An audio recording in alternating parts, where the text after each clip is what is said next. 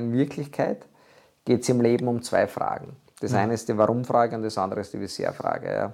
Wenn dein Warum und dein Visier groß genug ist, dann hast du die Motivation, die Disziplin, die Ausdauer. Du wirst vom problemorientierten Denker zum lösungsorientierten Denker. Das heißt, ich glaube, wenn das Warum und Visier groß genug ist, also wenn du wirklich für diese Sache brennst, dann wirst du es schaffen. Es geht gar nicht anders.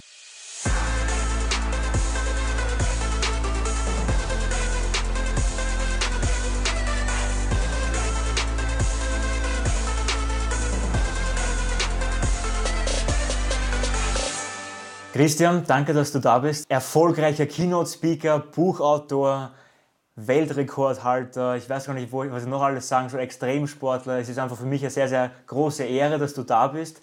Nicht nur, weil du so erfolgreich bist, sondern auch, weil wir uns schon länger kennen.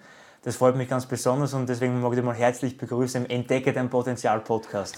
Danke, danke. Genau. Für alle, die dich jetzt nicht kennen, abgesehen von den Dingen, was ich schon gesagt habe, wer bist du und was machst du grundsätzlich so? Also ich lebe einfach meinen Traum. Sehr schön. ähm, ich habe schon sehr früh gewusst, dass ich lieber unter Wasser bin wie über Wasser. Mhm. Ich habe schon mit sechs Jahren angefangen zum Schnorcheln, mit zehn Jahren zum Gerätetauchen. Mhm. Habe dann äh, die Idee gehabt, schon in meiner Jugend, ich will entweder Meeresbiologe werden oder Bohrinseltaucher oder Marinetaucher. Also ich ja. wollte eigentlich immer irgendetwas im Wasser machen. Mhm. Und mit 17 habe ich dann gesehen den Film im Rausch der Tiefe. Mhm. Ja. Der Big Blue, wo es um zwei Freitaucher geht, die sich gegenseitig die Weltrekorde abjagen. Und da habe ich gewusst, das ist genau das, was ich machen will. Also mhm. da habe ich meinen Blueprint gefunden. Mhm. Ja, muss ehrlich gestehen, wenn man so möchte, war das vielleicht mein größtes Glück dass ich diesen Film schon so früh gesehen habe, weil ich eigentlich schon relativ früh wusste, was ich werden wollte. Und der hat was gemacht mit und dir? Der, der hat alles, der hat, ja, der hat eigentlich alles ausgelöst. Ja. Ich habe den Film dann natürlich tausende Male gesehen, aber beim, ich habe den beim ersten Mal gesehen und habe genau gewusst, ich will werden wie der Jean Reno in dem Film. Mhm. Ja.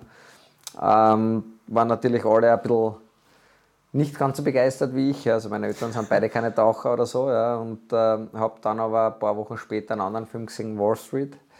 Deswegen habe ich dann die Schule fertig gemacht und, und bin Investmentbanker geworden. Mhm. Also diese zwei Filme haben tatsächlich mein Leben geprägt, ja, ja. Äh, bis mhm. heute. Mhm. Also total witzig. Ich bin froh, dass ich keinen anderen Film gesehen habe, was, was aus mir geworden wäre. Aber ich habe dann schon relativ früh gewusst, was ich werden will. Und dann ähm, hat er das eigentlich sehr gut entwickelt, muss ich ehrlich gestehen, mhm. weil ich auch gemerkt habe, dass dieses Freitauchen, mhm. also dieses Apnoe-Tauchen, der mentalste Sport der Welt ist. Und äh, durch das habe ich halt sehr viel gelernt über ja. mich selber und aber auch eben, was heißt Mentaltraining, was ist mentale Stärke, mhm. äh, was können die Menschen wirklich, wenn sie nur wollen. Ja? Weil ich bin ja auch nicht als Weltrekordhalter auf der Welt gekommen, so wie viele immer glauben, sondern ich habe genauso angefangen wie jeder Anfänger, mhm. der mit dem Sport beginnt. Und äh, trotzdem habe ich es relativ weit gebracht und ich bin davon überzeugt, dass jeder im Leben alles erreichen kann. Ja. Und deswegen sind mir halt mittlerweile eben diese Bücher, Vorträge oder so wie dieser Podcast eben extrem wichtig geworden. Mhm weil ich das einfach halt auch genauso wie du, du, du, weitergeben möchtest. Genau, Voll. das ist das Wichtige. Mhm. Und du hast vorher angesprochen, so Investmentbanker eigentlich grundsätzlich. Das ist ja sehr, sehr spannend, weil ich sehe als Investmentbanker also ein bisschen auch ein Sicherheitsjob so. Und jetzt bist du dann vom Investmentbanker zum, zum Freitaucher, zum Abenteurer so. Eigentlich kann man sagen, so von Sicherheit ins Risiko. Vollgas, würde ich jetzt einmal so meinen. Ich glaube, die meisten Menschen würden nie einen gut bezahlten Sicherheitsjob aufgeben, um dann etwas zu starten, wo viele eigentlich voll im Widerstand sind, sagen, na, wie kannst du das machen, so du opferst das und das. Warum hast das du gemacht? Äh, ist eine lustige Geschichte. Also ich habe das äh, quasi dann parallel gemacht über mhm. viele Jahre. Das heißt, ich war in der Bank, war da sehr erfolgreich, habe dann angefangen mit Sport bei Weltmeisterschaften und anderen Wettkämpfen mhm. und habe aber gemerkt, irgendwie, du kannst auf Dauer nicht zwei Dinge zu 100% machen. Ja, das kann man machen, wenn man so jung ist wie du. Ja. Aber irgendwann geht es nicht mehr. mehr ja. Fokus halt immer. Ich war dann halt 30. Ja. Ähm, ich will nicht sagen kurz vom Burnout, aber ich habe gemerkt, dass ich muss irgendwas verändern. Mhm. Und äh, habe mich dann damals mit 30 für meinen Traum entschieden. Ich habe die Jahre davor eigentlich instinktiv alles gemacht, um diesen Traum irgendwann einmal realisieren Möglich zu können. machen, ja. Und dann mit 30 habe ich gemerkt, okay, also jetzt oder nie. Und wie ich das an jeden erzählt habe, hat jeder gesagt, ich bin komplett gestört. Ja, weil, wie du gesagt hast, ich habe einen gut bezahlten Job, also mehr als gut bezahlt, ähm, sicherer Job. Und jetzt hörst du auf und machst etwas, womit du gar nicht weißt, wie du Geld verdienen wirst. Ja, weil professioneller Luftanhalter, den gibt es ja gar nicht. Also es ist ja kein offiziell anerkannter Sport. Das heißt, ich bin eigentlich seit 17 Jahren Unternehmer, nicht einmal Profisportler, vor dem Start jetzt. Ja, ja. Und äh, ich habe mir gedacht, nein, also das Schlimmste, was mir passieren hätte können, im Nachhinein betrachtet ist, wenn ich quasi gescheitert wäre, dann wäre ich wieder zurückgegangen in die Bank. Ja. Also in Wirklichkeit habe ich ja nicht einmal Risiko gehabt. Ja. Aber das ist da halt natürlich bei dem Zeitpunkt nicht so bewusst. Das habe ich jetzt erst später ein bisschen realisiert. Dass du eigentlich Dass einen Plan B Leute- gehabt hast. Immer. Ja, du hast immer einen Plan B. Also die Leute glauben immer, ja, na und das ist so viel Risiko und wenn das nicht funktioniert, ja, klar, wenn es nicht funktioniert hätte, wäre ich gescheitert und es wäre halt für alle schlimm gewesen, ja. Aber für mich nicht, ja, weil ich wäre zurückgegangen in die Bank. Ja. Also das Problem ist immer, dass die meisten Leute einfach zu viel Angst haben vor Dingen, die dann eh nie passieren. Ja. Und selbst wenn sie passieren, muss man halt überlegen, was ist mein Plan B. Also in Wirklichkeit, also, also- im Nachhinein betrachtet, muss ich ehrlich gestehen, also wie ich das gemacht habe, Ja. habe ich das auch nicht überlegt gehabt, Ja. muss ich jetzt sagen. Ja. Ähm, ich habe damals nur den, den Felix Baumgartner angerufen, lieber Freund und Mentor von mir, und habe gesagt, du Felix, ich würde jetzt, glaube ich, den Schritt wagen wollen in die Profisportlerkarriere. Und er hat gesagt, mag's. Und alle anderen haben gesagt, mach es nicht. Ja. Ich habe mir gedacht, naja gut, wenn der Felix sagt, mach's, dann probier es tatsächlich einmal aus. Ähm, war natürlich mit allen Höhen und Tiefen eines Selbstständigen, ist keine Frage. Ja, es ist nicht immer alles goldig, aber es war tatsächlich die beste Entscheidung in meinem Leben. Ja, ähm, ich mache das jetzt seit 17 Jahren. Seit 17 Jahren mache ich nur das, was mir Spaß macht. Also würde jetzt nicht gern mit dir da sitzen, würde nicht da sitzen. Und das ist eigentlich wieder unbezahlbar. Ja. Also, ich verdiene jetzt natürlich weniger wie in der Bank, ja. Aber Geld alleine, ja eh, ja. Aber ich glaube halt einfach diese Freiheit, die ich jetzt habe seit 17 Jahren, jeden Tag das zu tun. Wow, ja. Und wenn einer kommt und sagt, Work-Life-Balance, wäre mittlerweile schon sehr aggressiv. Ja, ich auch, auf jeden weil, Fall. Weil, wozu brauche ich Work-Life-Balance, dann stimmt ja was nicht. Ja, ich brauche keine Balance, ich habe nur Life. Du brauchst nur deine eigene Balance. Du musst deine eigene. ich habe live. Alles ja. zusammen, genau. Fertig. Leben, ja. und, Lebensbalance. Und, und, und aus. Ja. Also deswegen finde das irgendwie äh, gerade einen sehr falschen Ansatz, muss ich ehrlich gestehen. Ja. Ähm, aber man muss halt einfach was trauen. Ja. Und die Leute glauben halt immer, ja, und das ist alles immer so mit Risiko behaftet. Das Lustige ist das, als Extremsportler bist du halt permanent mit Risikomanagement äh, umgeben ja, und versuchst halt dir zu überlegen, wo könnte ein Problem entstehen, was muss ich tun, damit es gar nicht passiert und was tue ich, wenn es dann passiert. Genau dasselbe war aber in der Bank. Ja. Als Investmentbanker kann ich auch nicht sagen, ich setze jetzt die ganze Kohle auf Rot oder auf Schwarz, ja, sondern du musst da halt schon immer überlegen, wo ist mein Risiko, was, was strategisch ist am. Vorangehen, das Ganze. Ja. Und, und da muss ich sagen, also da habe ich echt viel gelernt. Ja. Okay. Und das ist eigentlich das, wo ich glaube, wo halt die Leute sich einfach überlegen sollten, ja, was willst du wirklich vom Leben? Ja, wo, wo soll die Reise hingehen? Ja. Also deswegen glaube ich, wenn du etwas tust mit Begeisterung, dann muss es eigentlich zum Erfolg führen. Es geht gar nicht anders. Ja, also ich bin draufgekommen, durch meine ganzen Überlegungen und Leute, mit denen ich spreche, in Wirklichkeit geht es im Leben um zwei Fragen. Das eine ist die Warum-Frage und das andere ist die Wieso-Frage. Ja. Wenn dein Warum und dein Wieso groß genug ist, dann hast du die Motivation, die Disziplin, die Ausdauer. Du wirst vom problemorientierten Denker zum lösungsorientierten Denker. Das heißt, ich glaube, wenn das Warum und Wieso groß genug ist, also wenn du wirklich für diese Sache brennst, dann wirst du es schaffen. Es geht gar nicht anders. Und wenn du scheiterst, dann war entweder das Warum oder Wieso nicht groß genug, ja, oder es war kein Scheitern, sondern war es nur ein Lernprozess, um eben dann den Um richtigen zu Weg zu sein. finden. Ganz genau. Wow, also jetzt schon, allein nur die ersten Minuten schon bin ich schon mega inspiriert, so, weil vieles auch mit meinen Werten auch resoniert, auch gerade das mit den Fehlern machen, aus der Komfortzone gehen, auch ein bisschen gegen die Angst auch so zu gehen. Und es gibt ja so in den ganzen Mindset von vielen Menschen so, aus der Komfortzone rauszugehen, hm, ich weiß nicht, ich bleibe jetzt lieber so auf meiner Couch sitzen zum Beispiel oder ich mache jetzt nicht die Diät, ich esse lieber das, was ich gern hätte. Ich mache jetzt keinen Fitnesssport, weil ja, ich, ich bewege mich jetzt doch nicht so gern so. Warum tun sich viele Menschen so schwer, aus der Komfortzone rauszugehen, deiner Meinung nach? Also du sprichst mir jetzt gerade aus, aus dem Herzen, weil das ist wirklich eins, glaube ich, der aktuell wichtigsten Themen, die wir haben. Ja. Mhm.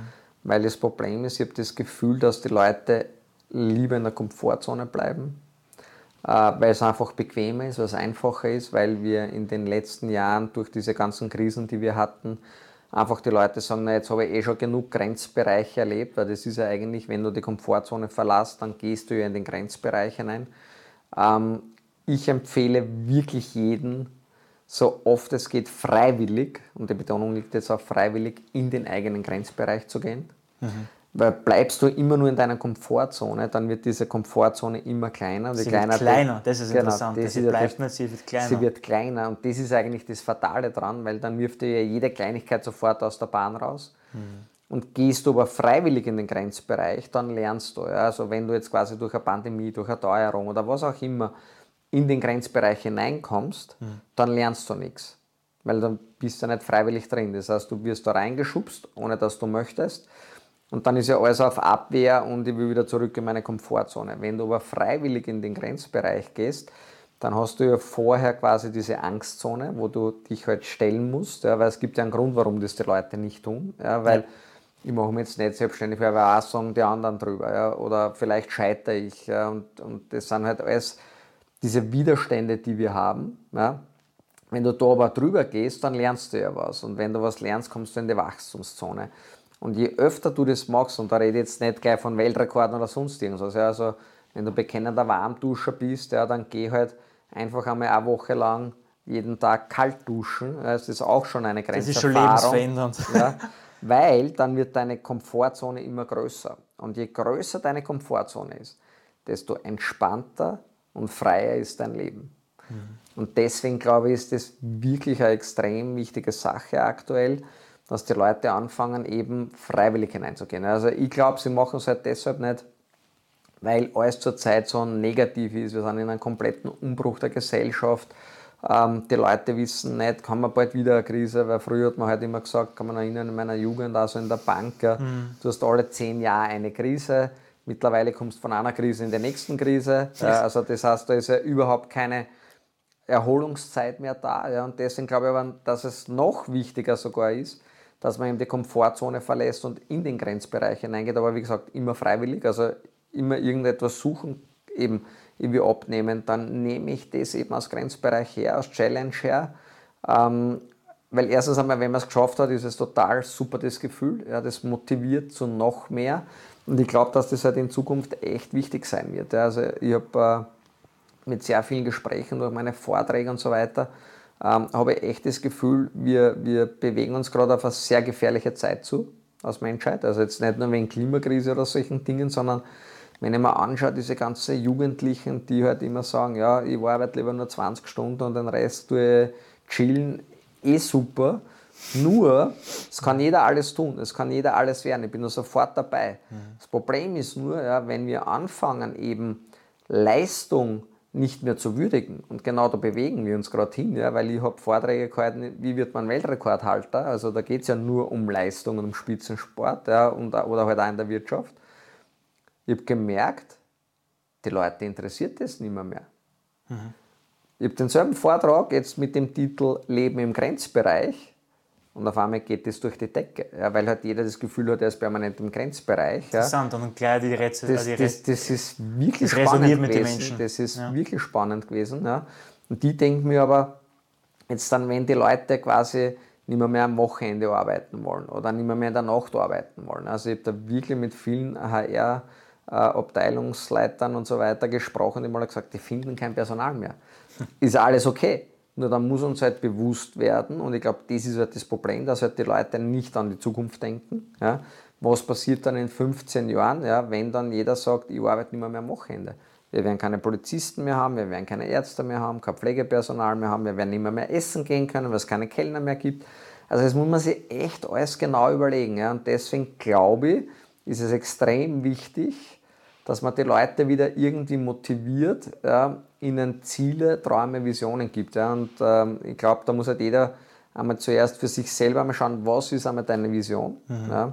Es muss jetzt nicht einmal Geld sein, ja, weil mir erklären die Leute immer, naja, heutzutage kann man ja nichts mehr aufbauen, ich werde ja eh nie ein Haus besitzen und solche Dinge. Ja.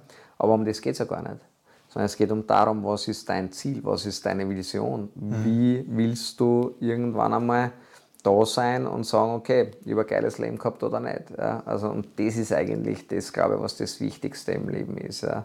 Einfach sagen zu können, ich habe das beste Leben für mich geführt, ja, weil dann, glaube ich, ähm, The best life possible, finde genau, ich einfach so. Genau, genau. Voll. Finde ich super. Also auch die Ansätze Richtung Komfortzone verlassen.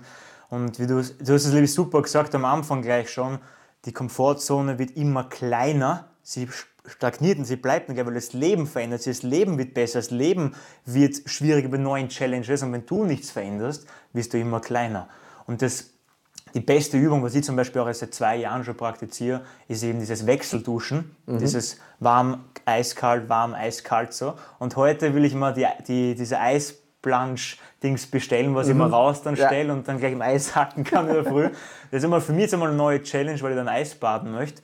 Und, kann ich nur empfehlen. Das ist wirklich mega. Ja, ja, deswegen, das hat mich sicher auch, auch, auch, inspiriert und da haben wir jetzt auf jeden Fall auch dein Buch, äh, Dive Deeper, so auf die Art, genau, und tauche durch deine Angst.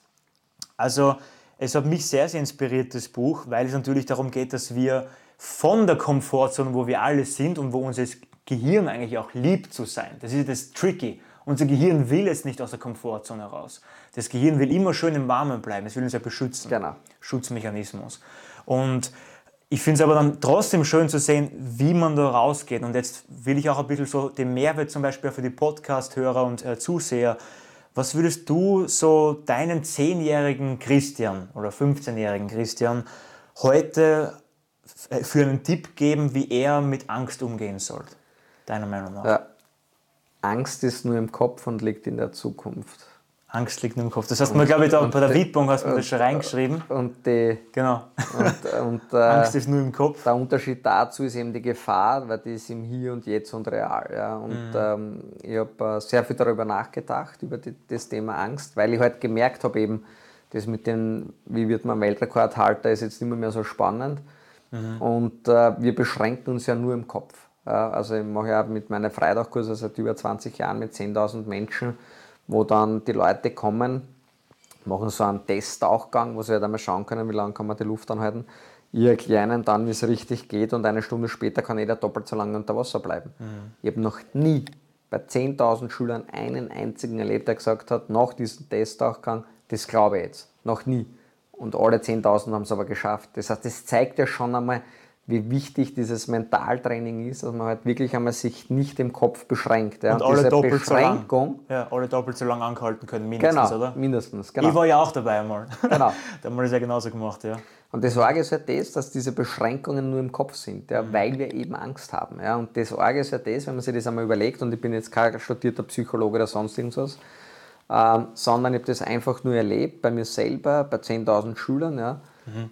Angst ist nicht real. Ja, wir glauben Dinge ja, und dann haben wir halt so überlegt, ja, also das war halt auch die Motivation, dieses Buch zu schreiben, um den Menschen zu zeigen, dass alles, was wir tun, ist nur im Kopf und sonst nirgends. Und dass wir uns selber beschränken. Ja, und der größte Gegner für unseren Erfolg, für unseren Wachstum, für was auch immer, ja, ist mhm. immer nur die Angst. Mhm. Und die ist aber nicht einmal echt. Deswegen ist ja im, Englischen, im Englischen ja. ist ja offensichtlicher, da heißt es ja Fear, ja. False Evidence Appearing Real. Also so ein falscher Beweis, der halt offensichtlich irgendwie so da ist, so trotzdem offensichtlich, kommt aber nur so vor. Das heißt, es kommt so vor, als wäre das echt, aber es ist nicht die Realität halt, wie genau. wir es richtig gesagt genau. haben. Also genau. das finde ich sehr spannend. Ja, und du hast ja also wir, wie ich damals ein bisschen kleiner war, ich glaube, da war ich zehn, da habe ich meinen Papa mitgenommen und da habe ich dieses erste Mal kennenlernen dürfen. Und schon lange her. Ist schon lange her. Das ist jetzt sicher ja, 13 Jahre her. 13 Jahre muss ja. es sein, ja. 13 Jahre. Und da hast du eh auch schon genau diese Strategien erleben auch so gezeigt, wie man grundsätzlich dann doppelt so lang, dreifach so lang Luft anhalten kann, grundsätzlich, indem man mental voll dabei ist, aber genauso auch die volle Kapazitäten einfach von der Lunge auch nutzt genau. und die ganzen Atmungen. Und da werde ich auf jeden Fall auch ein Bild einfügen, weil das habe ich noch nämlich. Das habe ich mal in meinem cool. Volksjournal, habe ich mal das reinpickt. Da war ich 10, 11, wo mir der Papa gesagt hat, Papa, äh, Marvin, mach einfach mal die ganzen Erfahrungen, was du gemacht hast, schreibst du auf. Und damals habe ich sogar ein Foto sogar reinpickt, das habe ich sogar noch. Mega, mega.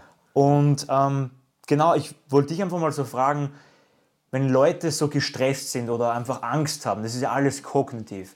Und wir können sehr, sehr viel durch die Atmung beeinflussen. Und was wäre das so eine Technik, die du uns mitgeben könntest, wie wir ähm, diesen Stress regulieren können und genauso auch die Angst eigentlich pfiuh, freilassen können? Wegatmen können. Wegatmen können. Ja, was also, würdest du also das machen? ich habe äh, eben gemerkt, dass diese Atemtechnik mir hilft, um länger unter Wasser zu bleiben. Ja. Habe aber auch gleichzeitig gemerkt, dass ich mit derselben Technik jetzt nicht nur länger Luft anhalten kann, sondern ich kann Angst wegatmen, kann Stress wegatmen, Mhm. kann mich in den Schlaf atmen.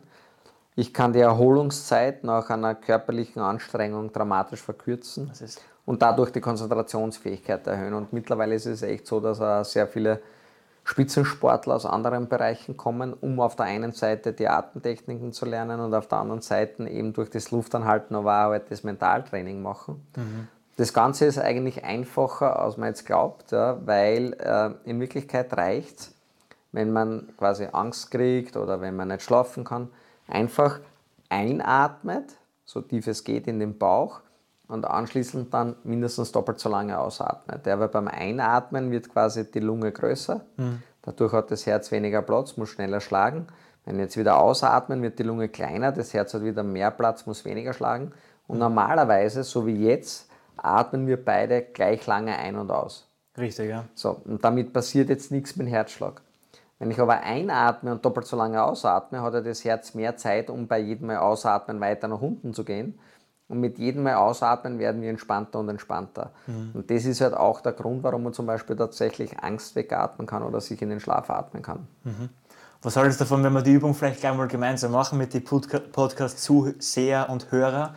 Könnte man vielleicht gleich mal machen. Genau, also es ist wirklich nicht so schwer. Also erstens einmal zeige ich mir vielleicht ganz kurz her und Ja. die anderen werden es eh hören, wie viel Luft in meine Lunge hineingeht, wenn es normal, aber falsch einatme. Ich atme jetzt kurz aus, atme jetzt ein und jetzt bin ich voll. Ja. Das heißt, äh, man kann sich die Lunge vorstellen wie so ein Dreieck unter die Rippen. Und normalerweise atmen wir leider nur mit dem Brustkorb, also sprich mit der Pyramidenspitze. Ich zeige jetzt einmal her, wie viel Luft in meine Lunge hineingeht, wenn ich es richtig mache. Gleich vorweg, ich habe keinen dritten Viertel Lungenflügel, ich habe keine versteckten Kiemen oder Ja. sonst irgendwas. Das ist eine ganz normale 0815 Standardlunge, aber ich atme wieder aus. Fange jetzt aber in den untersten Teil der Lunge zum Einatmen an.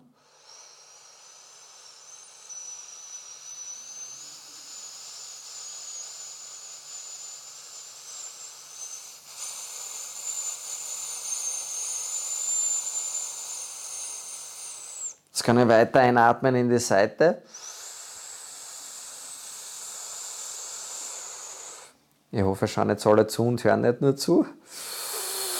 Und jetzt den Rest oben drauf und jetzt bin ich voll. Ja. Und nochmal, je mehr Sauerstoff wir haben, desto leistungsfähiger sind wir einfach. Ja. Und das Zweite, was eben das Wichtige ist, dass man eben anfängt, eben, egal wie lange das Einatmen dauert, einfach im Kopf mitzählen Ja. und anschließend dann doppelt so lange ausatmen. Und wenn man das ein paar Mal macht, äh, äh, ganz wichtig ist, äh, dass man diese Dinge immer im entspannten Zustand üben soll. Also nicht nur jetzt, okay, wenn ich das nächste Mal Angst habe, weil ich einen Vortrag halten muss oder wenn ich eine Prüfung habe oder Flugangst oder was auch immer, und dann hat man die Angst, ja, dann kannst du das nicht abrufen. Ja, dann, dann weißt du zwar jetzt vielleicht theoretisch, wie es ginge, Ja. aber du kannst es nicht abrufen. Also das Wichtige Im ist, entspannten Üben einfach. genau, dann. einfach wirklich zu Hause üben, beim Aufstehen, beim Schlafen gehen, im Stau, beim Öffi fahren, völlig egal. Einfach konzentriert und bewusst atmen. Ja? Also wir werden weiterhin falsch atmen. Ich atme ja jetzt auch falsch, aber ich kann von einer unbewussten falschen Atmung auf eine bewusste richtige Atmung umstellen, wenn ich sie brauche. Ja? Und äh, mit dem kann man sich eigentlich sehr schnell und sehr günstig vor allem helfen, ja, weil das kostet gar nichts. Die Atmung ist ja gratis. Was aber richtig dann so, leider aber- wieder ein Problem ist. Ja, aber was, was trotzdem die wenigsten nutzen. So. Genau, Und du sagst es genau. ja, ich glaube auch, in, wenn wir es sprechen in der Schule oder im Büroalltag, sind wir immer in der Kurzatmigkeit ist ja. Was man auch jetzt eigentlich auch haben soll, einfach das normale, leichte Atmen, so, diese Flachatmung. Und was eigentlich dann alles entstehen kann, wenn man, ich meine, das ist bemerkenswert, sowas, also das, das, das lernst du auch nirgendwo. Das habe ich nicht in der Schule gelernt, das habe ich das erste Mal einfach bei dir dann so gesehen, ähm, dass das überhaupt funktioniert, Bauch und Seite und dann eben im Brustbereich, so ich glaube, bis nach oben kann man ja auch atmen, glaube ich, ist in die Also in, Wirklichkeit, in, in Wirklichkeit kannst du überall hin atmen, Ja. ja, äh, wenn Gezielt. man das trainiert. Also äh, ich finde das auch immer ganz lustig. Äh, ich kann ja auch nur mit einer Lunge atmen, also mit einer Seite. Ja, das ist ja schon mega pra Practice. Wenn ich das dann herzeige, glaubt das kein Mensch, was nicht gesehen hat und sich auch nicht vorstellen kann. Ja. Wahnsinn. Aber das ist alles nur Trainingssache. Also nochmal, ich bin ja felsenfest davon überzeugt, dass wir alle gleich auf die Welt kommen. Ja. Und äh, wir haben alle die gleichen Chancen. Ja. Und äh, Was machen wir draus? die Frage ist nur, was willst du von deinem Leben? Ja, Willst du ein glückliches, schönes Leben haben? Oder willst du halt einfach nur äh, Ein normales leben? Durchschnittsleben Ja. haben, ja. Also, also deswegen, und ich glaube, das ist- sind einfach Entscheidungen. Ja. Äh, davon bin ich auch überzeugt. Deswegen habe ich eben als Vorgängerbuch das Buch geschrieben, wirklich Leben heißt entscheiden. Ähm, war auch ein spannendes Projekt. Ähm, ich wollte eigentlich mit einem Freund von mir, der Tom Gschwantner, der sitzt im Rollstuhl, aber Okay. nicht freiwillig. Also der hat einen Autounfall gehabt, als Beifahrer auch noch. Also der hat wirklich nichts dafür können und ist dann mit 20 im Rollstuhl gelandet, hoher Querschnitt. Ja. Und ich habe den kennengelernt und wir sind draufgekommen, dass wir sehr ähnlich ticken. Ja, und deswegen haben wir dann da das Buch gemeinsam geschrieben. Und das Witzige war das, und das ist ja das, was ich immer gesagt habe, ich habe mich ja entschieden, mein Leben zu leben. Und er hat sich aber nicht entschieden, sein Leben so zu leben. Aber trotzdem führen wir beide das perfekte Leben, was möglich ist für uns individuell. Okay. Und das war eben das Spannende zu sehen, ja, dass selbst jemand, der sich das nicht ausgesucht hat, trotzdem sein perfektes Leben leben kann. Und das habe ich eigentlich total spannend gefunden. Das haben wir dann eben in dem Buch niedergeschrieben, weil wir eben zeigen wollten, ähm, dass es wirklich jeder kann. Ja, ob du das jetzt freiwillig machst oder unfreiwillig, ja, ähm, jeder kann es. Ja. Und es beginnt ja alles im Leben mit einer Entscheidung. Und das geht immer mental aus, geht immer vom Kopf aus. vom es Kopf. gibt also ein tolles Zitat, was ich ja eben auch liebe und das, glaube ich, ganz gut beschreibt, von Brian Banks ähm, in, dem, in dem Film, wo er sagt, das Einzige, was du im Leben beeinflussen kannst, ist, wie du aufs Leben antwortest. Genau. Und egal, was dir passiert im Leben, du hast immer die Wahl, wie du darauf antwortest. So. Ich habe auch in meinem Buch äh, einen Sebastian Haslinger, der dem ist auch sehr, sehr viele Sachen passiert. Unglaubliches Wunder, so was dem eigentlich dann danach passiert ist, durch sein Problem, was er gehabt hat. Ähm, und ich finde es einfach sehr inspirierend, weil er ist von, vom Rollstuhl jetzt wieder auf die Trainingsmatte so und gibt Personal Trainings und so. Einer meiner Lieblingsgeschichten so. Es ist alles mental. Es ist alles mental. definitiv. Und du bist ja eben auch Mentaltrainer, so vom Namen her, und du übst es ja auch jeden Tag und praktizierst es mit deinen Klienten. Wie lange bist du schon Mentaltrainer? Wie viele Jahre? Naja, ich tue das Freitag, unterrichte seit über 20 Jahren mit 10.000 Schülern und da Ja. wird einfach gemerkt, dass gerade beim Luftanhalten ja, ähm, das nur im Kopf ist. Ja. Ich habe zum Beispiel gemerkt, ja, dass bei 10.000 Schülern hat es ja keiner geglaubt, jeder hat es geschafft, ja, dass positive Gedanken weniger Sauerstoff verbrauchen wie negative Gedanken. Also wenn mir das jetzt jemand erzählt hätte, hätte ich gesagt, na, glaube nicht, klingt sehr esoterisch, ist jetzt nicht meines, aber 60 Sekunden sind immer 60 Sekunden. Da wird keiner diskutieren. Ja. Manchmal vergehen sie leichter und manchmal schlechter. Und wenn du positive Gedanken hast, ja, dann reagiert dein Körper darauf. Das bedeutet, dein Herzschlag bleibt weiter unten. Wenn du negative Gedanken hast, reagiert dein Körper auch wieder drauf und dein Herzschlag geht nach oben. Das Ja. heißt, der Puls steigt. Je höher mein Puls ist, desto schneller ist der Sauerstoffverbrauch. Je schneller der Sauerstoffverbrauch ist, desto kürzer werden die Tauchgänge. Ja, und das ist eigentlich der Beweis dafür, dass das wirklich stimmt. Ja, also das ist jetzt nichts ähm, Erfundenes, ja. Erfundenes oder so, ja. sondern es kann man wirklich messen, dass äh, positive Gedanken besser sind wie negative Gedanken. Und das finde ich halt dann schon eine sehr coole Sache, weil ich glaube, dass es wichtig ist, dass jeder herausfinden muss einmal, wie funktioniert das eigene Hirn. Ja, ich tauche zum Beispiel jetzt dann keine 100 Meter weit, sondern Ja. ich tauche 4 mal 25 Meter. ist auch 100 Meter, aber eine komplett andere Herangehensweise. Ja. Und es gibt halt Menschen, die müssen 100 Meter tauchen und dann gibt es Menschen, die müssen 4x25 Meter tauchen. Hat beides dasselbe Ziel, aber es ist ein komplett anderer Ansatz, wie ich mein Ziel erreiche. Und sobald du weißt, wie dein Hirn funktioniert, dann gibt es genug Techniken aus dem äh, Mentaltraining, die man dann anwenden kann. Aber du musst immer zuerst wissen, wie funktionierst du selber, weil dann kann ich es auch tun. Weil das, was ich heute halt auch gemerkt habe, ist, was total spannend ist, äh, dass unser eigenes Hirn uns Dinge einreden kann, die eigentlich total schlecht für uns sind und wir glauben sie aber trotzdem, mhm. weil sie ja vom Hirn kommen. Ja. Ja. Also, und wenn du das einmal alles erlebt hast am eigenen Leib, ja, mit einer Zeit, wo man sagt, okay, bei dem Tauchgang habe ich das gedacht und deswegen bin ich schlechter als bei dem Tauchgang, weil da habe ich das äh, gedacht, ja, mhm. dann fangst du auf einmal an, ganz anders äh, zu reagieren und dann merkst du, okay, das ist der Grund, warum ich jetzt zum Beispiel die Arbeit nicht so gern mache und die lieber mache. Ja. Und, und, also das ist wirklich total spannend. Und äh, früher habe ich das halt nur gemacht in meinen Tauchkursen. Ja. Das heißt, die Leute sind gekommen wegen einem Tauchen.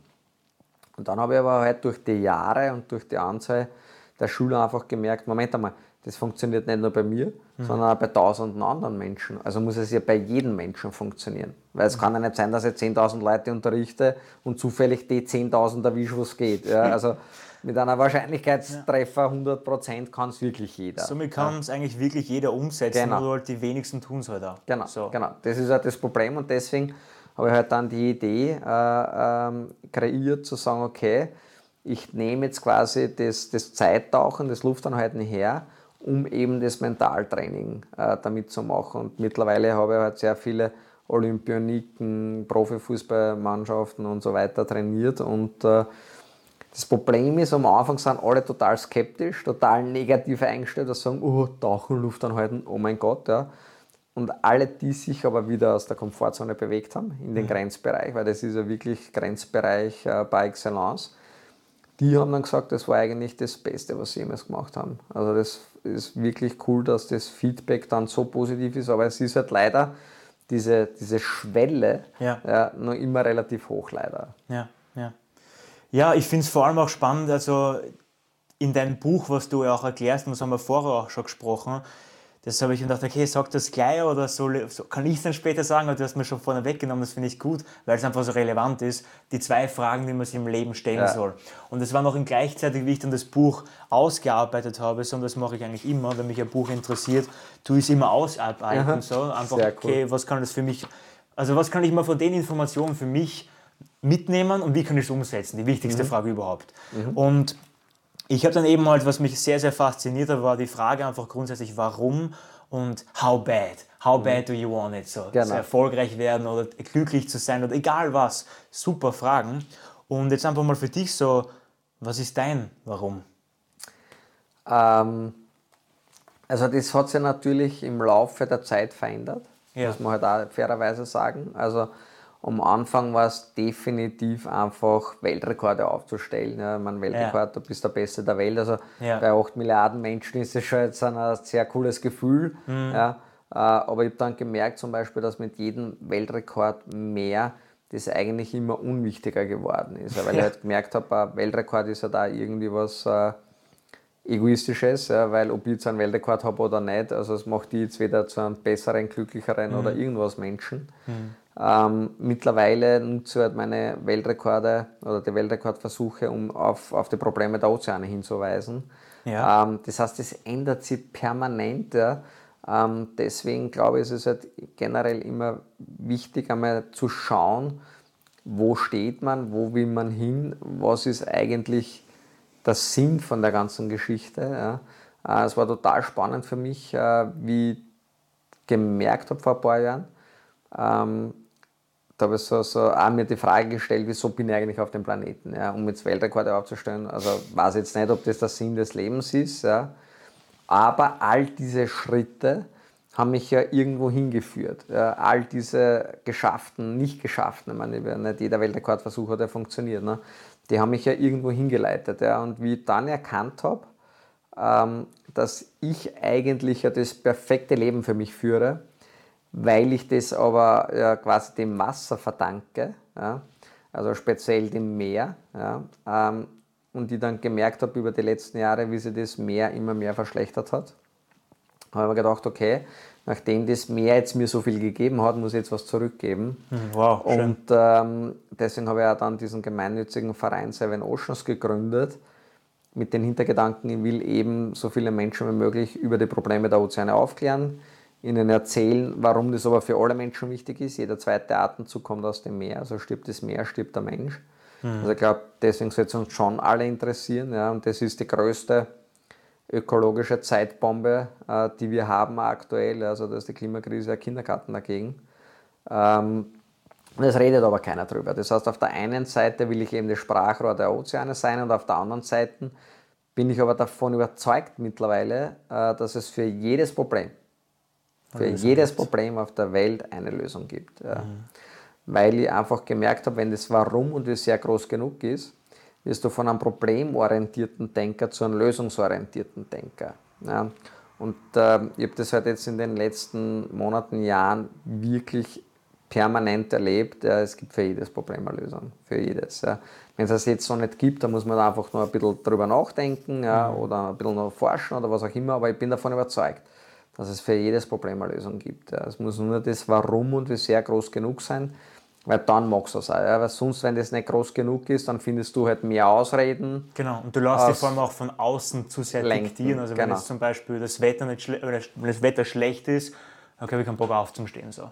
Oder wenn irgendwas Schlimmes passiert, sei es in der Familie oder bei Freunden oder so, dann, dann drückt man das komplett runter. So. Aber wenn ich wirklich ein tiefes Warum habe, was in dir einfach ist, so, dann kannst du das immer bewältigen. Dann hast du ein großes genau. Warum, das wie sehr ist, okay, ich möchte es wirklich, weil da und da. Und ich habe mir zum Beispiel bei mir in meinem Zimmer, habe ich so einen Zettel mit Why, mit mhm. so fünf Gründen aufgelistet, warum ich heute aufstehe. Und das schaue ich mir jeden einzelnen Tag so an, weil das sind meine tiefsten Gründe. Ich mache es wegen meinen Eltern, weil ich denen alles zurückgeben möchte. Weil ich Menschen inspirieren möchte, Millionen Menschen, dass sie ihr Potenzial entfalten können und und und. Also wirklich Dinge, auch wie du schon sagst, nicht unbedingt viel Ego-Dinge auch so. Ich meine, das haben wir alle, wir haben alle Ego. Äh, aber trotzdem mehr so das Geben. In dem mhm. Sinn kommt ja eigentlich der, der Sinn kommt ja dadurch raus, dass wir sagen, wir dienen Menschen so. Und das finde ich einfach auch schön und das beweist du natürlich auch jetzt mit dem, mit dem Oceans-Projekt, was du ja hast. Und ich war ja beim Christian seinen Vortrag, wie er sein Buch präsentiert hat. Und ich muss ehrlich sagen, neben den zwei Fragen hat mich das mit dem Ocean-Projekt, was du hast, wirklich am meisten inspiriert und das, ich glaube alle anderen im, im, im, Saal genauso auch. Und ähm, ja, möchtest du vielleicht kurz irgendwie ein kleines Statement vielleicht dazu noch irgendwie so erzählen und vor allem auch, ob es eine Möglichkeit gibt, dass dann Leute zum Beispiel das hören und sehen, auch sponsern können zum Beispiel? Also das Wichtigste ist tatsächlich, äh, äh die Leute fragen immer, du bist Österreicher, wir haben ja nicht einmal einen Zugang zum Meer, wieso soll man die Meere schützen?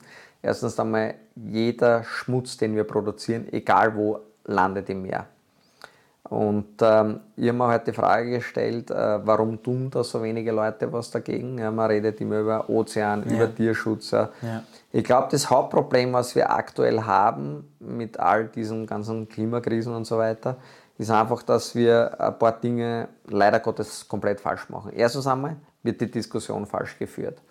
Ich glaube nämlich nicht, dass wir den Planeten retten müssen, sondern ich glaube, wir müssen den Menschen retten. Ja, weil A, interessiert den Planeten niemand und B, der Planet wird sich weiter drehen, ob wir drauf sind oder nicht. Ja. Beweis dafür Fall. sind die Dinosaurier. Ja, also deswegen glaube ich einmal, muss man einmal wirklich die Diskussion ein bisschen anders ähm, Fokus auf uns mehr, auf die Menschen. Das Zweite ist, ja, ähm, ich glaube, dass man einfach viel mehr auch über die positiven Dinge in diesem Bereich sprechen muss. Ja, weil wenn du jetzt dann Zeitungen, Radio, Fernsehen schaust, hörst, liest, dann ist alles immer nur negativ. Deswegen mache ich es nicht. Ja. passiert aber extrem viel Positives. Mhm. Ja.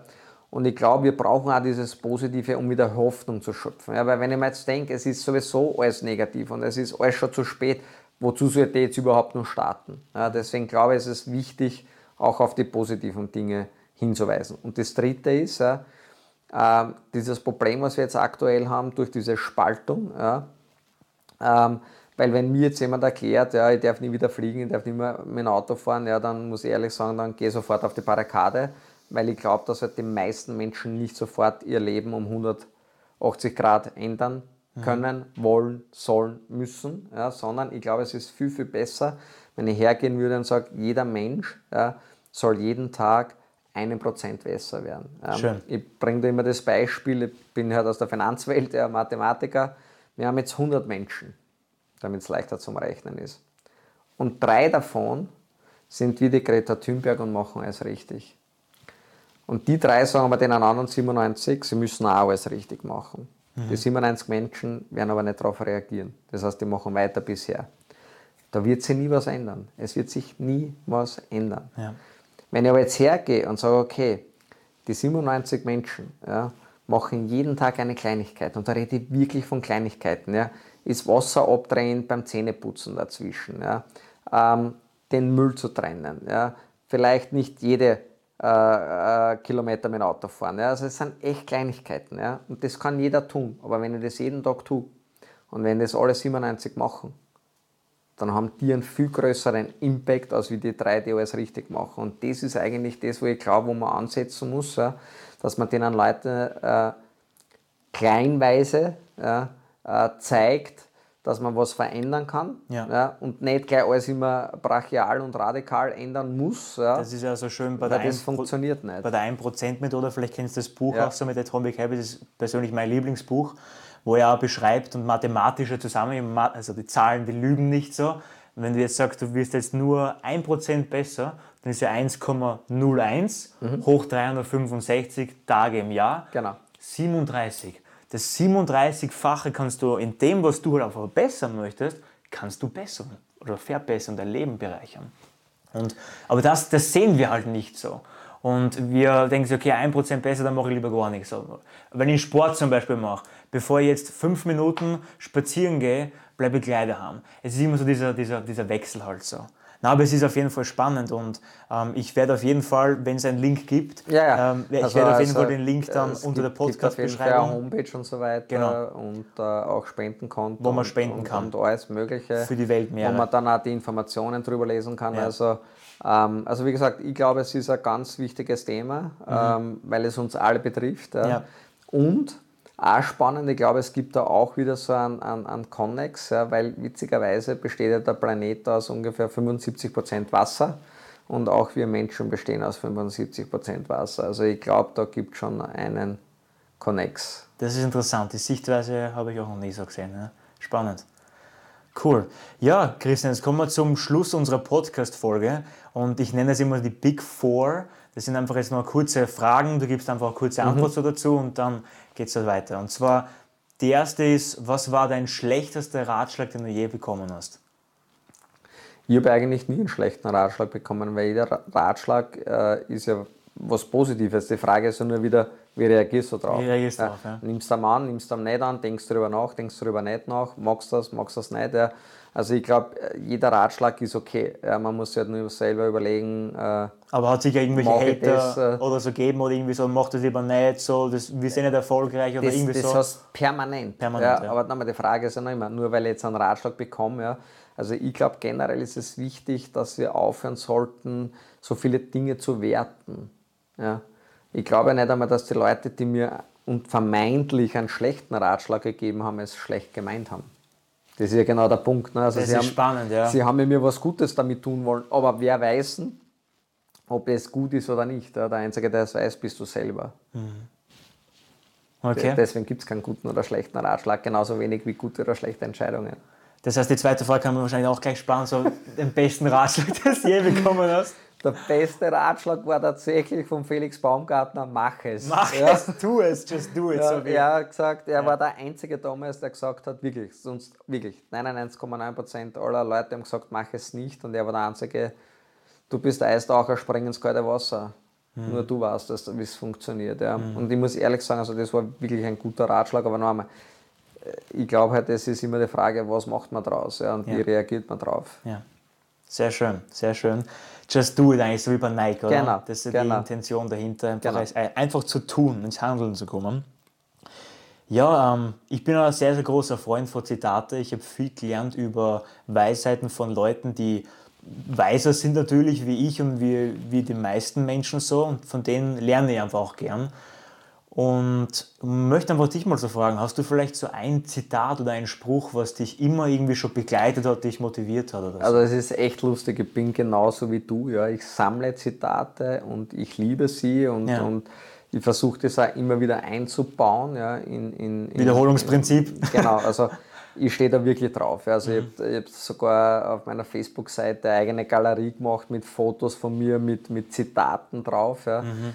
Und ähm, äh, aktuell habe ich ein Lieblingszitat, also das schreibe ich auch in alle meine Bücher rein. Ja. Äh, wenn jemand zu dir sagt, das geht nicht, dann denk immer daran, es sind seine Grenzen, nicht deine.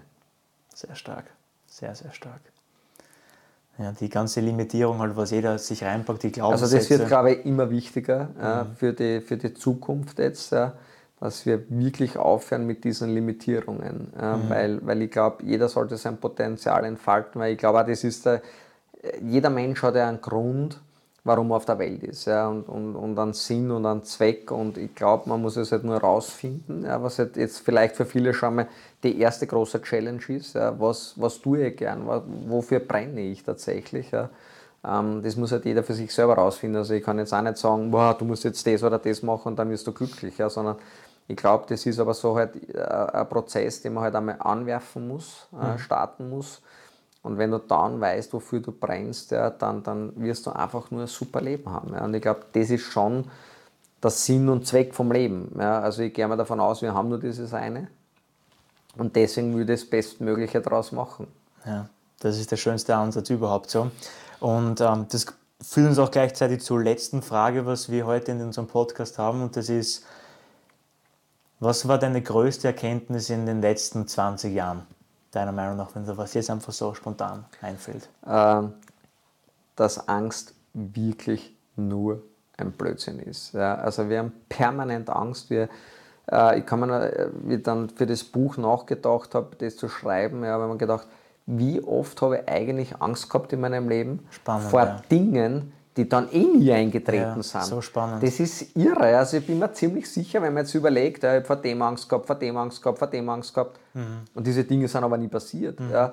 Und ich glaube halt einfach, äh, dass das halt echt ein, ein ganz wichtiges Thema sein wird, ja, mhm. Äh, auch in den nächsten Monaten und Jahren weil eben die Leute einfach permanent damit konfrontiert werden. Mhm. Ja, also ich habe mir auch keine Pandemie ausgesucht, ja, ich habe mir auch keine Teuerung ausgesucht, ich habe mir auch keinen Krieg ausgesucht. Ja. ja. Und natürlich geht es mir dann auch nicht super. Ja. Ich werde es auch nie vergessen.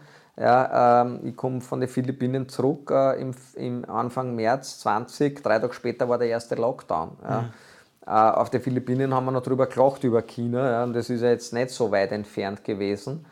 Im Nachhinein äh, sitze ich dann da, erster Lockdown, erster Tag und innerhalb von drei Stunden ja, kriege ich nur Absagen von Mitte März bis Ende Juni. Das heißt, innerhalb von drei Stunden ja, war mein komplettes ähm, Vermögen, was ich da aufgebaut hätte, von 15.000 Euro, war weg gewesen. Innerhalb von drei Stunden. Natürlich geht es mir da auch nicht gut und natürlich bin ich dann auch verzweifelt und bin dann auch zu meiner Frau gegangen und gesagt, du, puh, keine Ahnung, wie das jetzt weitergehen soll. Ja. Nur jetzt kommt dann der Unterschied. Ja. Ich bin dann halt am nächsten Tag dort gesessen und habe mir überlegt, okay, was kann ich tun? Nämlich, was kann ich tun? Ja, also ich habe jetzt nicht gewartet oder gehofft, dass irgendwo eine Hilfe daherkommt vom Staat. Ja. Verantwortung, ja. habe Selbstverantwortung übernommen, habe eine Entscheidung getroffen, ja, ich löse das jetzt. Ja. Und ich muss fairerweise gestehen, das war im Nachhinein mein bestes Jahr. Hm. Spannend, ha? Und ich kenne aber viele andere, die halt in dieser negativen Spirale geblieben sind ja, und, und, die haben halt dann die Hilfen kassiert und jetzt sind die Hilfen aus und jetzt gehen sie halt alle reinweise in Konkurs. Ja. Mhm. Ähm, also es ist immer ganz wichtig, glaube ich, dass man sich halt wirklich überlegt, was will ich, warum und wie sehr und dann diese Entscheidung zu treffen und zu sagen, okay, ich mache jetzt das Bestmögliche. Ja. Mhm. Und dann ist es nämlich auch spannend, ja, wie gesagt, also das letzte Geschichte vielleicht noch ganz mhm. kurz, mhm. weil ich das halt auch immer total spannend finde und die Leute glauben, ich bin komplett gestört. Ja. Wenn ich jetzt einen Weltrekordversuch habe, ja, ähm, von einem Loch zum anderen Loch, 100 Meter weit tauche, drüber ist ein Eisdecken, unterm Eis ist ein Seil gespannt, dass ich das andere Loch finde, gibt es eigentlich drei Möglichkeiten, wie man so einen Tauchgang beendet. Ja. Erste Möglichkeit ist, ich tauche ab, tauche auf der anderen Seite auf und bin neuer Weltrekordhalter. Ist natürlich die beste Möglichkeit. Zweite Möglichkeit ist, ich tauche ab und wenn ich ein Problem habe, habe ich es immer am Ende. Also wenn ich jetzt ein Projekt starte, auch in der Firma, tust du ja am Anfang, in der Mitte nie ein Problem, sondern immer nur am Ende. Jetzt weiß ich das natürlich auch, wenn mir die Luft ausgeht, ist es am Ende. Das heißt, auf den letzten 10 Meter sitzen Sicherungstaucher mit der Flasche. Und wenn ich jetzt bei 95 Meter das Gefühl hätte, das wird eng, bräuchte nur die Hand ausstrecken, würde sofort einen Atemregler bekommen, könnte atmen. Das Thema wäre erledigt, Weltrekordversuch ist abgebrochen. Die dritte Möglichkeit, wie man so einen Tauchgang beenden könnte, wäre, ich tauche ab, tauche los und wäre kurz vor dem Ziel bewusstlos. In dem Moment, wo ich bewusstlos wäre, äh, bin ich natürlich auch gescheitert für einen Rekordversuch. Muss darauf vertrauen, dass meine Sicherungstaucher mich so schnell wie möglich aus dem Wasser rausbringen an die Oberfläche. An der Oberfläche ist ein Arzt mit einer Sauerstoff äh, Flasche, der wird mir dann Sauerstoff geben und ich komme wieder zurück. Ja. Mhm. Äh, also es klingt jetzt ein bisschen dramatischer als es ist, also ich würde dann nie sterben. Nie. Ja. ja. so. Aber jetzt kommt das Spannende. In meiner Welt gibt es nur zwei Möglichkeiten, wie einen Tauchgang beende. Nämlich die erste und die dritte.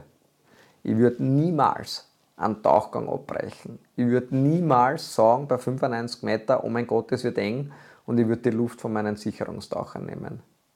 Warum? Weil sobald ich diese Luft im Mund hätte, also atmen würde, ja, und ich sehe ja das Ausstiegsloch, weil das ist ja nur 4, 5 Meter entfernt, ich würde mir sofort eine einzige Frage stellen.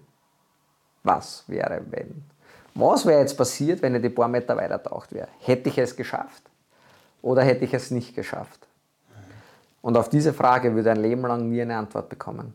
Mhm. Und das wow. würde mich mehr belasten, aus wie die Tatsache, ich schaffe den Weltrekord oder ich wäre bewusstlos und vertraue meinem Team. Weil wenn ich bewusstlos wäre, ja, dann weiß ich zumindest, ja, ich habe alles gegeben und alles versucht. Mhm. Wow. Also das also, ist, da kriege ich fast so Gänsehaut. Also wirklich, aber dieses, dieses Eigencommitment, diese Selbstverantwortung, was du in jeder Situation, aber bei so viel Pressure in der Situation, in der Aktion, dann trotzdem hast und das einfach dann durchziehst. Es gibt nur zwei Optionen und eigentlich keinen Weg raus, so Safety Bank sozusagen. Das ist mega inspirierend. Und ich sage schon mal vielen, vielen Dank, Christian, für deine heutigen Gerne. Inspirationen. Und mit welchem Abschlusssatz würdest du gern die Zuhörer und Zuseher ja, verabschieden für heute im Podcast? Ja, einfach gelegentlich freiwillig in den Grenzbereich gehen, weil ich glaube, das ist wirklich wichtig, wichtiger denn je und einfach, wenn es nicht mehr funktioniert, einfach einmal tief durchatmen und in diesem Sinne hoffe ich, dass niemandem mehr die Luft ausgehen wird. Sehr schön. Danke dir, Christian, für deine Zeit. Danke.